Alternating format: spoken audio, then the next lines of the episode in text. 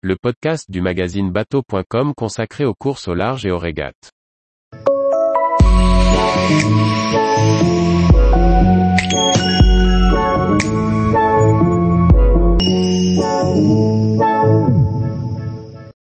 Frédéric Dutil, de la planche à voile aux victoires en Figaro Beneteau. Jean-Baptiste Ternon. Fred Dutil, sur son bateau, le journal des entreprises, a remporté la première étape de la 53e édition de la solitaire du Figaro 2022, avec seulement une minute d'avance sur le second, Davy Baudard.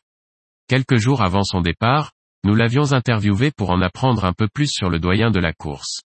Les cheveux grisés par le sel et les yeux plissés par le soleil, à le voir on sait que Fred Dutil a passé du temps en mer. Et pour cause, depuis son enfance, il vit avec. Né en Normandie proche de la mer, et passant ses vacances en Bretagne, autant dire que les embruns ne sont jamais bien loin. J'ai été bercé par ce milieu, raconte-t-il. Son père l'initie à la voile au travers de croisières sur son bateau. À 6 ans, il a son propre optimiste et navigue déjà en solitaire.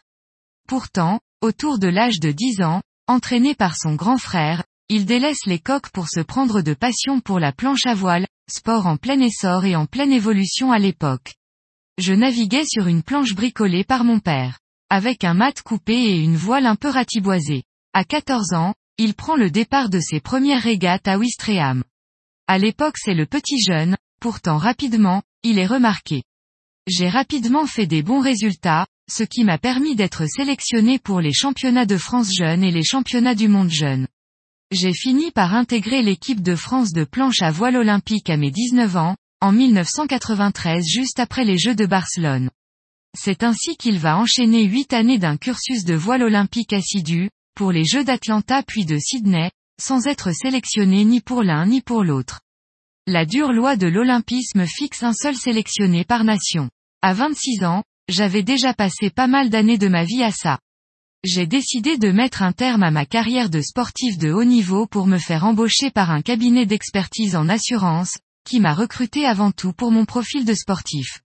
Mais tout passionné le sait, chasser le naturel, il revient au galop. Il lui a fallu deux ans pour que l'appel de la mer et l'envie d'être sur l'eau soient trop forts, comme il l'explique. En 2002, je suis allé voir mon patron en lui disant, écoute Paul, j'aimerais bien continuer de travailler, mais si je pouvais faire la mini à côté ça serait sympa. En 2002 à 2003, il gagne quasiment toutes les courses d'avant-saison, mais malgré son statut de favori, la Transat ne se passe pas super bien, puisqu'il démate sur la deuxième étape. Mais l'histoire ne s'arrête pas là, ces deux années de mini lui ont permis de remettre le pied sur un bateau. Suite à son dématage, son partenaire accepte tout de même de le suivre en Figaro. J'ai fait dix éditions de suite. Avec pas moins de huit podiums et quatre victoires d'étape, en gardant toujours cette philosophie de ne pas mettre tous ses œufs dans le même panier. Pendant toutes ces années, il a toujours conservé un emploi.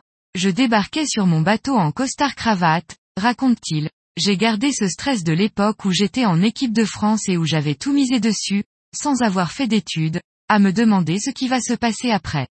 Je ne voulais pas le revivre. Cette capacité à garder mon boulot à côté m'a permis de garder l'esprit tranquille.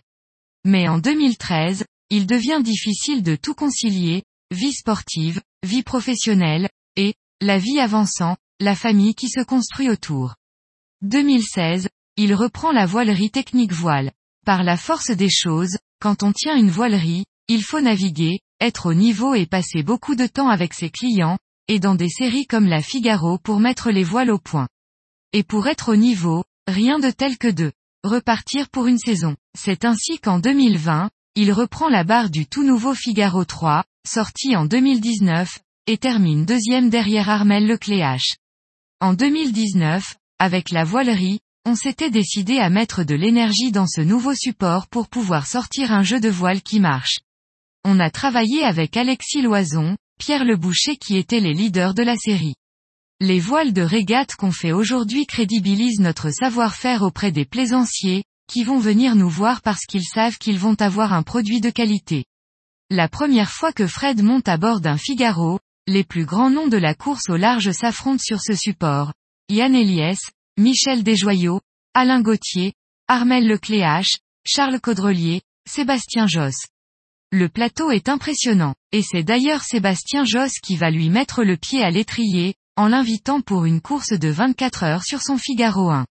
Il m'avait invité parce que c'était aussi un passionné de planche. Je n'ai jamais fait la solitaire sur le Figaro 1, par contre sur le Figaro 2, j'y ai bien usé mes fonds de culotte. C'est un bateau que je connais par cœur. Pourtant, ses débuts sur le support ne lui ont pas forcément souri. Remporter une étape de la solitaire se mérite, et nécessite des compétences qui requièrent plusieurs années d'expérience, il faut gérer le délicat équilibre entre être au taquet et savoir se reposer pour ne pas arriver épuisé à l'étape. Car si la solitaire se court par étape, le temps d'escale n'est pas toujours suffisant pour repartir à 100% de sa forme. Je me souviens avoir passé la bouée de dégagement en tête devant Charles Caudrelier à l'île de Wright, j'étais comme un dingue. C'était ma première année de bisu. J'avais l'impression d'avoir un bon niveau, mais je me suis pris les pieds dans le tapis en faisant 22e. J'étais un peu dégoûté du résultat, mais le Figaro c'est du haut niveau, c'est dur. Mais comme beaucoup, quelques jours plus tard, il se met d'accord avec son partenaire pour y retourner. Année après année, Fred progresse, cumule des podiums et se forge des souvenirs et de l'expérience. Le souvenir le plus marquant de toutes les éditions que j'ai faites, c'est cette étape que je gagne au Sable d'Olonne en 2007. On traverse le golfe de Gascogne dans 35 à 45 nœuds de vent, une étape raide physiquement qui a marqué tout le monde. Gagner devant Mich, Dej, NDLR, Michel Desjoyaux, c'était incroyable. J'avais réussi à amener le bateau jusqu'au bout, alors qu'un Figaro s'était retourné. On avait eu des conditions très très rudes. Une étape qui par sa dureté marque, mais l'a gagnée. J'en garde des super souvenirs. Malgré tout, un problème d'énergie lui fera rater sa troisième étape et il finira derrière Michel Desjoyaux au classement général. Car gagner la Figaro demande aussi une partie de chance. Ou de réussite. Parmi les autres souvenirs qui l'ont marqué, on pourra aussi évoquer cette fois, lors de l'édition 2006, où il est passé par-dessus bord lors d'une manœuvre de spi. Je ne sais pas comment, je m'accroche sur le balcon à l'arrière et je réussis à me remettre sur le bateau tant bien que mal. Toute la nuit, j'étais mort de peur, incapable de faire quoi que ce soit. Cette aventure, je la garde en mémoire. Désormais, lorsque je vais à l'avant, je suis plus à quatre pattes que debout. Selon ses dires, l'édition 2022 sera la dernière. C'était une opportunité qu'il a su saisir. Mais, depuis le rachat de Technique Voile par le groupe Incidence, il pense avoir moins de temps pour naviguer. Mais méfions-nous des promesses des marins, car le passé nous a bien montré que l'appel de la mer peut souvent être plus forte que les promesses. On passe d'états de stress à des états de fatigue qui sont très intenses. Il y a des moments où c'est plutôt sympa, mais globalement on est tout le temps dans le dur. Ce qui est fou, c'est qu'en mettant les pieds sur le ponton à l'arrivée, quelques heures plus tard, on a juste envie d'y retourner.